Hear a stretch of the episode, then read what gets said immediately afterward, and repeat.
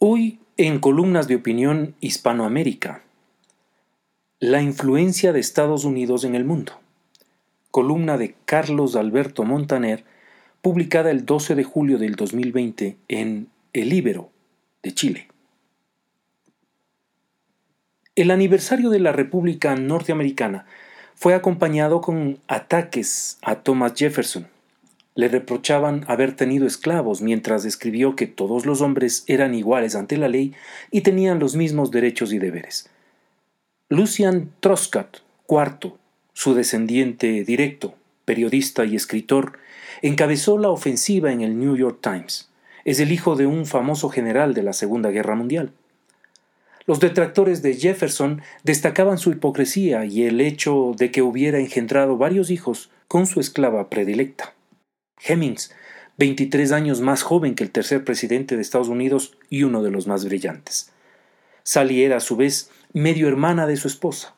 Su madre, africana, había sido víctima de su dueño, el capitán de barcos John Wales, quien le dejara una considerable dotación de esclavos a Marta, su hija legítima, y unos terrenos valiosos en Virginia. Sally era la menor de los seis hijos que le hizo Wales a su esclava.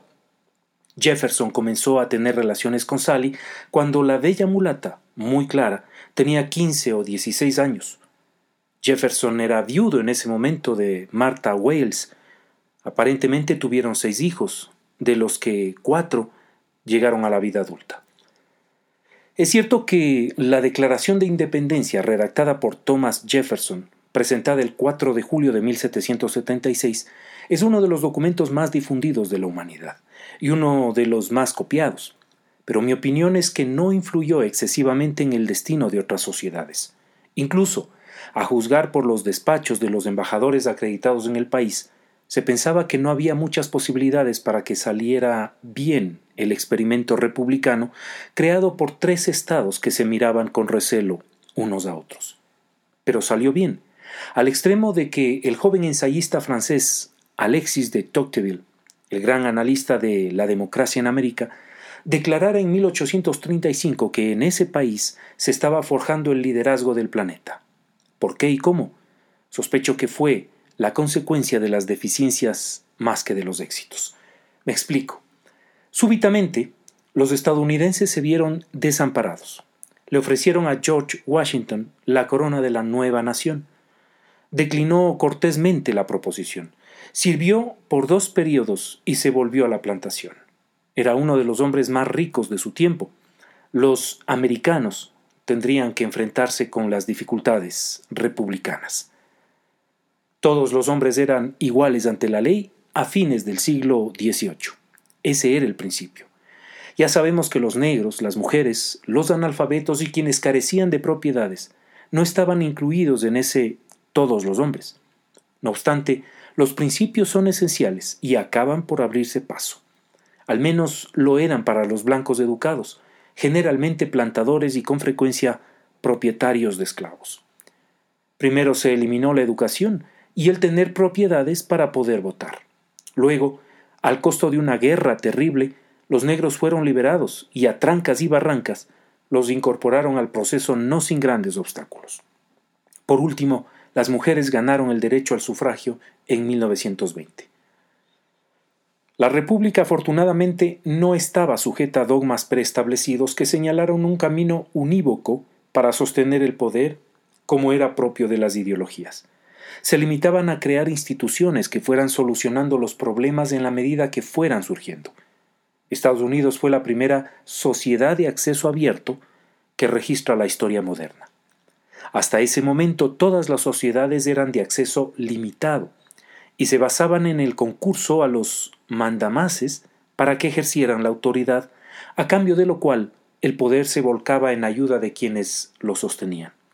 Incluso hoy, las tres cuartas partes del planeta exhiben síntomas de ser sociedades de acceso limitado, y solo dos docenas de naciones han tomado voluntariamente el camino norteamericano. ¿En qué consisten las SA y las SAL? Los términos y el concepto fueron formulados por Douglas North 1920-2015, Premio Nobel de Economía en 1993, uno de los pensadores más creativos de Estados Unidos, en su último ensayo, escrito junto a dos de sus colaboradores cercanos, JJ Wallis y B.R. Weinstein, Violencia y órdenes sociales, un marco conceptual para interpretar la historia humana registrada. Si el linaje no servía para crear las estructuras humanas, dado que todos los individuos tenían los mismos derechos, ¿a qué se recurría? Sencillo y a la vez complicado. A los méritos personales. Tener privilegios se convirtió en una pésima característica en la sociedad estadounidense. Una rémora Eventualmente todos tendrían los mismos derechos y deberes, incluso se puso de moda el vestido del hombre común. Uno de los últimos privilegios cayó tras la Guerra Civil, 1861-1865.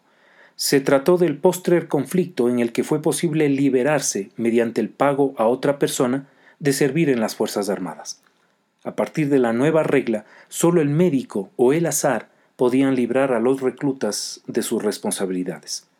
En el terreno económico la respuesta vino del mercado. Como se sabe, no hay fortunas permanentes en los Estados Unidos.